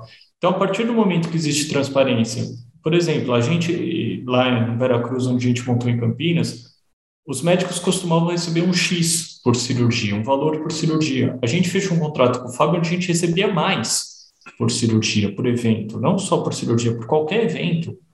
Aí ele fala, cara, como vocês economizar então? É exatamente isso, porque aí você abre, quando você ganha essa confiança, você abre caminho para falar assim, ó, mas tá vendo, esse paciente aqui, ele tá voltando três consultas para fazer a mesma coisa. Ele está fazendo esse exame aqui que não precisa, então vamos protocolar, vamos por dentro, vamos fazer um pacote. Aí já vem, ah, não, pacote não, porque tira nosso valor. Não tem nada a ver com um pacote simples, é, é medicina baseada em valor. Se você ainda acha que o, que o pacote que estão te empacotando, você não entendeu nada do que é medicina baseada em valor. Essa é a verdade. Eu vejo muita gente falando isso, né? Mas aí é um pacote, você não entendeu nada do que é medicina baseada em valor. E, cara, Campinas foi legal por causa disso, porque a gente conseguiu ter transparência, conseguiu vender os gastos do convênio desnecessário, e com isso a gente conseguiu ganhar mais por procedimento, entendeu? E mesmo assim reduziu o custo geral. Então, a partir do momento que existe transparência entre as partes, que as partes se conversam, e isso, sinceramente, eu acho que falta tanto dos médicos como das operadoras também. A gente conhece muitas operadoras que a gente sentou para falar sobre isso e falou assim: ah, tá bom, mas no fim das contas eu só quero te pagar menos. Operadora, desculpa, se você ainda não entendeu isso, você está tão errada quanto o médico que fica tentando arrancar dinheiro de você a qualquer custo. Né? A gente precisa e vamos, sentar... E vamos trazer para a mesa, né, Bruno? E o paciente idem, né? E, aí, e, e, o paciente, meu amigo, está esquecido nessa história completamente, entendeu? Ele está esquecido. Não, mas, eu acho que, eu, mas eu acho que tem responsabilidade, Bruno. Como você colocou que o médico quer ganhar mais e, tipo, reclama que está pagando pouco, o, o, paciente também, cara, ele não tem consciência hum. e deveria ter maior consciência. Ah, sim. A questão de se responsabilizar, cara. Eu Sabe? entendi então, você, ponto. Então, tanto você receber um benefício por estar tá gerando economia, por você estar tá gerando saúde, assim como você, de certa forma, ser penalizado por você não estar tá gerando saúde para você, pô. Não, sim, eu entendi seu ponto. O, o ponto que eu falo que o paciente está esquecido é do jeito que está hoje. Né? O, a última coisa que importa é o que vai acontecer com o paciente. Não, Total. o paciente tem que ser um player fundamental nessa questão. Fundamental e a indústria também. Tá? Se a indústria está me desenvolvendo um tubo que fala que, que reduz em 50% a pressão intraocular, se reduzir só 25%, posso te pagar metade? Uhum. Você quer dividir esse risco comigo? Entendeu? Porque tem que dividir. É assim que você faz o negócio. Então, assim, o, o paciente ele tem que ser peça fundamental. É uma coisa que a gente estava conversando em off aqui também. O, o que, que é o desfecho? A gente, o médico é campeão em fazer isso. Ele, ele faz o desfecho para ele, não faz o desfecho para o paciente. Né? Então, até dei o exemplo de urologia aqui, pô, eu operei via robótica, usei tal aparelho, não sei o que, que o paciente quer. Ele quer saber se ele vai conseguir ter ereção depois para ter relação com a mulher dele e se ele não vai perder urina. É isso que interessa, é esse o desfecho que interessa, entendeu? Como na oftalmologia, eu gosto de citar esse exemplo também. O cara quer saber se ele está enxergando, se ele está feliz, ele não quer saber se foi via femtosecond, se foi com fax, se foi fega, ele quer saber se ele está enxergando entendeu? E é isso que a gente tem que fazer. E tem, tem, uma série de valores invertidos aí. Um dos valores muito claros que estão invertidos na minha cabeça, eu, eu faço catarata, você sabe? É assim, vai, nós dois somos cirurgião de catarata. Vamos, você opera bem ou opera mal. Aí eu vou lá, mergulho o núcleo, eu faço a vitrectomia depois. Você que opera bem, você ganhou uma catarata. Eu que opero mal, ganhei uma catarata e uma vitrectomia. Tá tudo errado. Tá tudo errado, entendeu? Então, a partir daí a gente começa a cortar os desperdícios e quando você faz isso, você começa a medir desfecho. Isso daí o que, que acontece? Você melhora os seus outcomes, você melhora o seu, o seu, o seu desfecho. Então, Resultado. Então, quem ganha, quem ganha de verdade é o paciente. Entendeu? Você está entregando um serviço de maior qualidade para o paciente. Cara, só que as pessoas precisam. O que falta muito no VBHC no momento atual, eu acho que é a educação. Falta as pessoas entenderem o que é o VBHC. O Flávio sempre fala isso, o VBHC é legal porque ele nivela por cima, entendeu? Exato. Tem case aí que você sabe, pô, de, de sobrevida de transplante hepático nos Estados Unidos, que depois começaram, a operadora obrigou os prestadores a medir desfecho, a sobrevida foi de 70% para 92% do, do, do, dos transplantes hepáticos, entendeu? É um, é um negócio que o paciente tem que estar no centro. É, você sabe que a gente acabou de voltar de Amsterdã, na premiação lá do, do VBHC também que a gente foi, é, o serviço que ganhou foi o serviço da Austrália de saúde dental, que, cara, o grande, o grande mérito deles, assim, foi estabelecer novos protocolos onde o paciente era o principal determinante de como iam funcionar os protocolos, entendeu? Ele aumentou a adesão do paciente dele em 44% e reduziu visita, Enquanto a gente não entender que o paciente é parte fundamental nisso daí também, que a gente precisa ouvir o que ele quer e não, não sempre chegar com uma receita pronta, lógico que você tem suas diretrizes, você tem, sabe o que tem que ser feito, o que não tem que ser feito, ninguém está questionando a autonomia médica, que não é isso que eu quero trazer, mas eu quero trazer o paciente para essa mesa, eu acho que ele tem que conversar junto com a gente, e a operadora tem que conversar junto com a gente, a gente tem que parar de ficar dando porrada no outro, e que isso daí não vai resolver coisa nenhuma. Enquanto a gente não tiver pessoas boas, com cabeças boas, tentando achar uma solução de verdade, não vai, né? E eu acredito muito nisso. Eu acho que o VBHC, no fim, fim, fim do dia ali, o que, que ele é? Ele é uma tentativa de, de redução de custos, sem dúvida, porque isso todo mundo busca, mas com uma tentativa de racionalização do serviço, de, de melhora do serviço, entendeu? A gente consegue fazer o, o serviço ser mais racional e, e com isso ele fica mais barato, ele fica mais barato no fim do dia. E medir desfecho, porque isso daí não tem como, né? Todo, todo, é igual a bom senso, eu brinco. Todo, você conhece algum cirurgião que fala assim, eu opero mal mesmo, eu, eu sou ruim? Todo cirurgião acha que é brilhante. É igual bom senso. Você conhece alguém que fala assim, eu, eu não gosto quando fala assim, ah, mas isso é questão de bom senso. Você conhece alguém que não tem bom senso? Que fala assim, ó, eu, eu, é, bom senso eu sou ruim, bom senso eu não tenho mesmo. Todo mundo acha que tem bom senso, entendeu?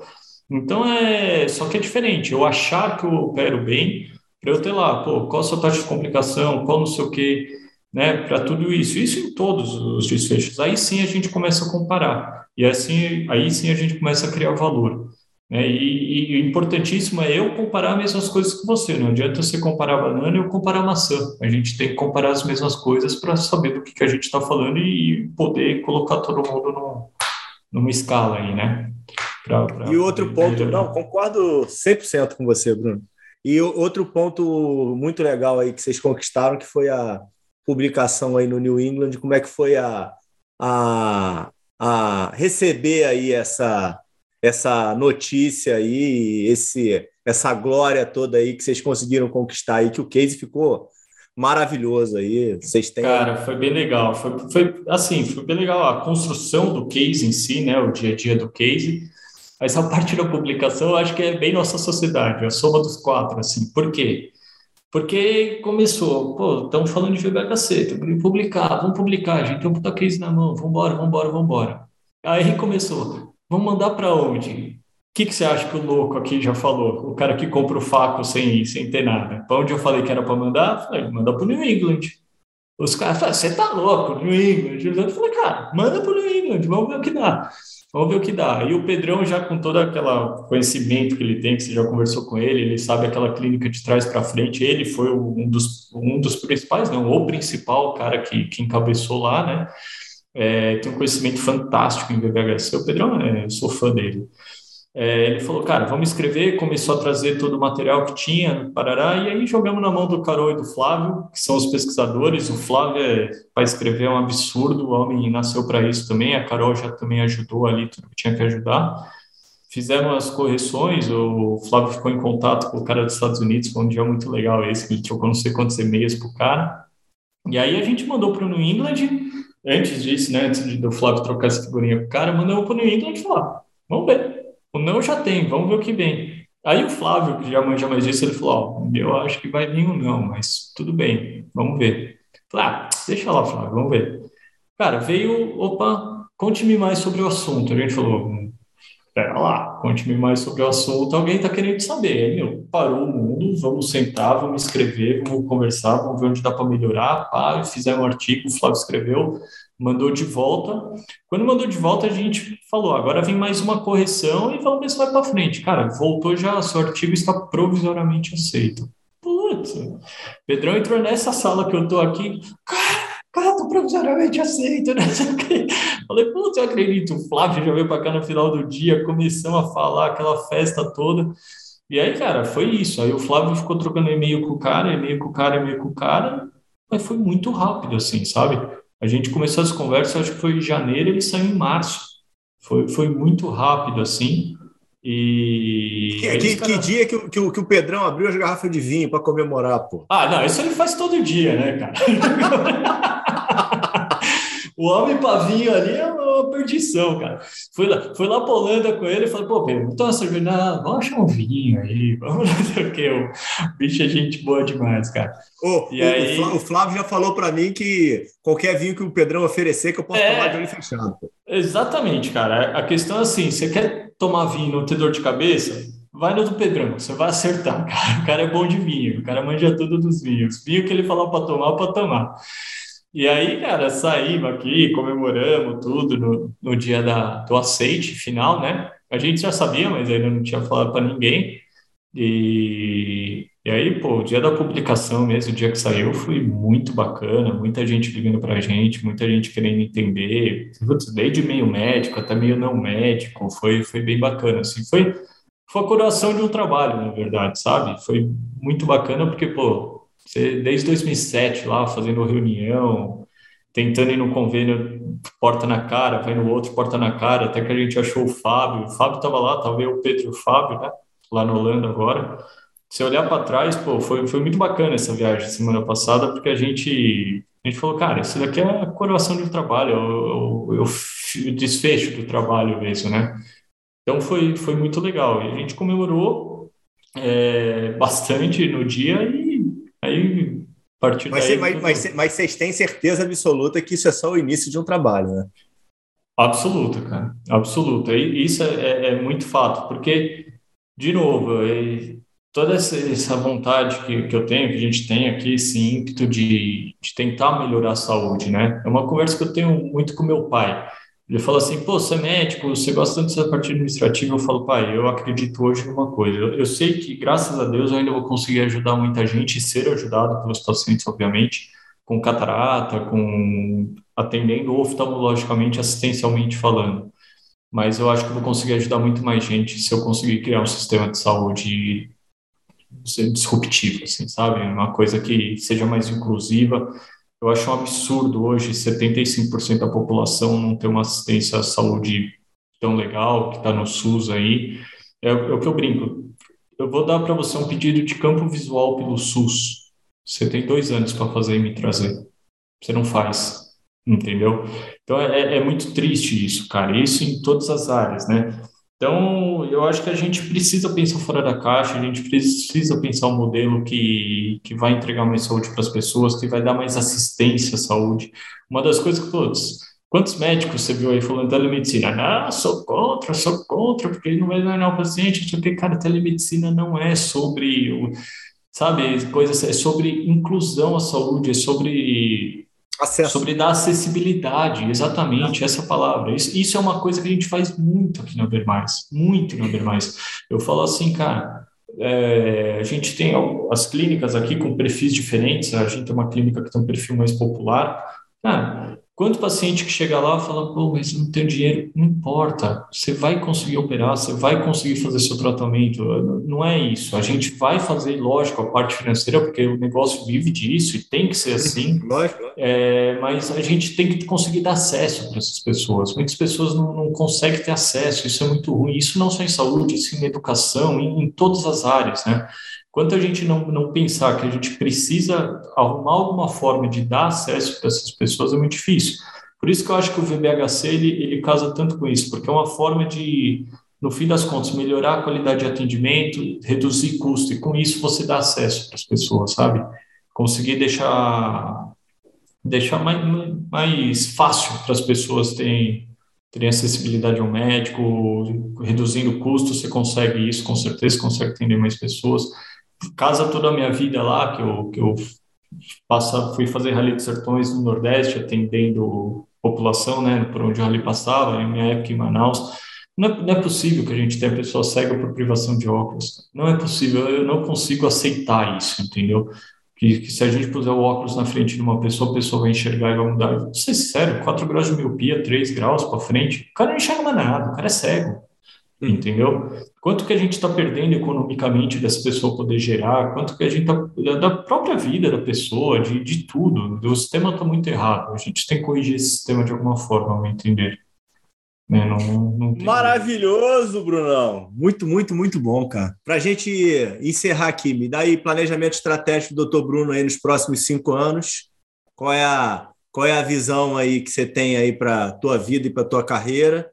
É, ah, não, você, você, você precisa que você vê. Eu, você está me devendo uma, uma indicação de um livro agora, que eu botei isso aqui sempre no final dos episódios.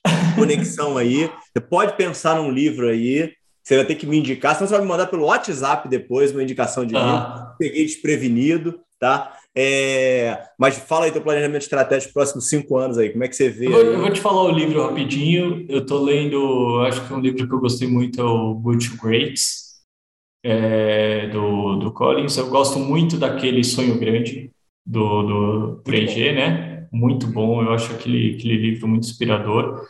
Mas eu vou fugir um pouquinho da, do business, eu vou trazer um, um livro que para mim foi muito impactante, que foi o Admirável Mundo Novo. Admirável Mundo Novo foi um livro que eu, que eu li quando eu era mais novo. É, mudou muito meu, meu jeito de pensar, mudou fez muito eu ir atrás do que eu realmente creio, do que eu realmente quero para mim. porque, para quem não leu, uma sociedade pré-fabricada, na verdade, é uma crítica ao Fordismo, né? que as pessoas saem prontas do Instituto Central de Londres, lá, não sei o quê, e elas vão sendo pré-moldadas sem nem saber por que, que elas são desse jeito. E aí, quando eu li, eu falei, tá aí, quanto que eu já fui pré-moldado na vida e quem que eu realmente sou, o que, que eu realmente quero, foi um negócio muito legal. E para fechar, eu não vou deixar de falar do mundo de Sofia, que minha filha chama Sofia por causa disso. Quando eu li, eu era bem pequenininho, eu falei, um dia eu vou ter uma filha chamada Sofia, e eu consegui cumprir essa meta. Então também é o, é o próximo livro aí. Adorei. Próximos cinco anos. Oi, quatro. Oi? Ganhei quatro indicações. Bom, próximos cinco anos. Vamos lá. Eu, eu acho que, cara, é a primeira vez na minha vida que, que eu não estou conseguindo traçar planos tão grandes, porque graças a Deus as possibilidades estão tão bem amplas, assim, estão bem abertas, né? Eu acho que desenvolver esse modelo de gestão, eu acho que é uma coisa que eu quero muito. Eu tenho um plano aí de começando pela oftalmologia, de, de tentar melhorar é, o interno de clínicas, de, de tentar é, fazer uma acessibilidade melhor, de desenvolver o VHC e cada vez mais ir para a parte da gestão. Isso é uma coisa que eu tenho vontade mesmo, é um objetivo meu. Pessoalmente, eu quero cuidar dos meus filhos, é, fazer eles crescerem. Eles estão no colégio que provavelmente eles vão estudar fora do Brasil. É uma coisa que eu, que eu quero que eles façam, que eles tenham na, na vida deles. Aí é, é a única crítica que eu faço ao meu pai e minha mãe foi eu não ter feito intercâmbio. Isso é uma coisa que eu queria muito ter feito.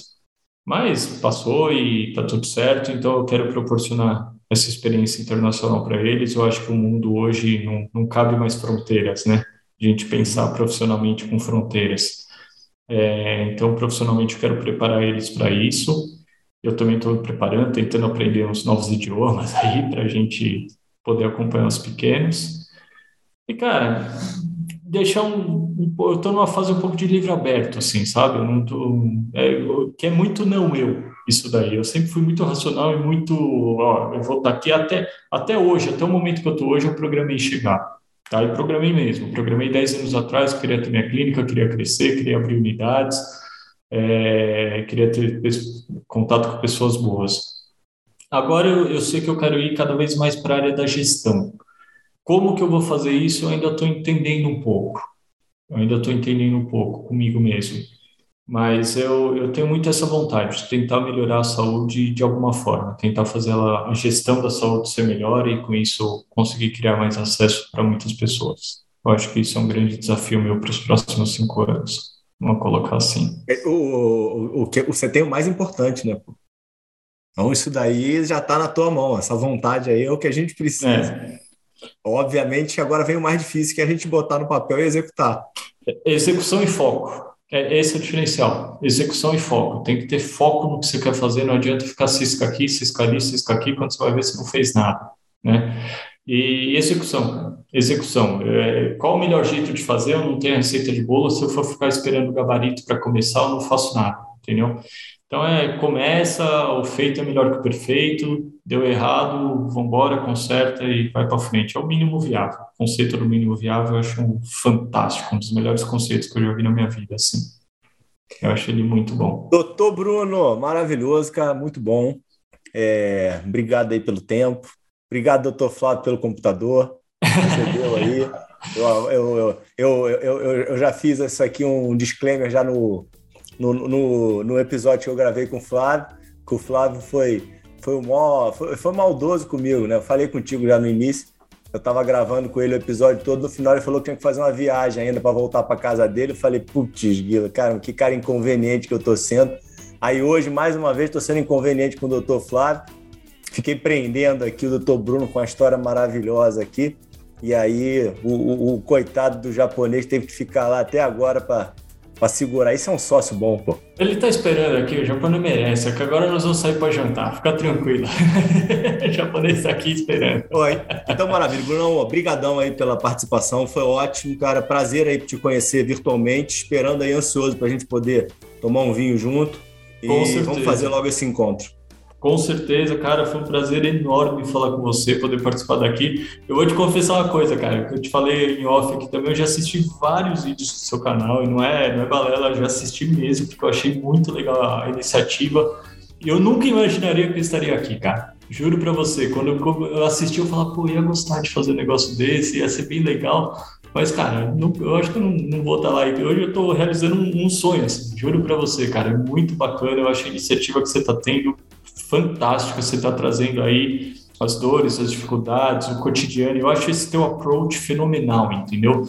Ninguém está aqui para aprender como é que faz um, uma cirurgia melhor ou um negócio melhor. A gente está aqui para contar como é a nossa vida, cara. Que tem dores, tem delícias, todo mundo erra, todo mundo acerta e o negócio é fazer, que nem você está fazendo esse canal, ir para cima e ser feliz, cara. Não tem muito segredo, não. Vamos para cima e fazer as coisas. Mas parabéns pela tua iniciativa, cara. Eu acho que você está sendo brilhante. Brilhante, essa é a palavra, de verdade mesmo. E vamos marcar esse vinho junto. Pedrão, escolhe o vinho para gente. Oh, com certeza, é fato, pô. Fechou? Tá bom, cara. Abraço, gente. Boa noite aí. Valeu, Brunão. Obrigado, cara. Obrigado você, cara. Se cuida. Abraço.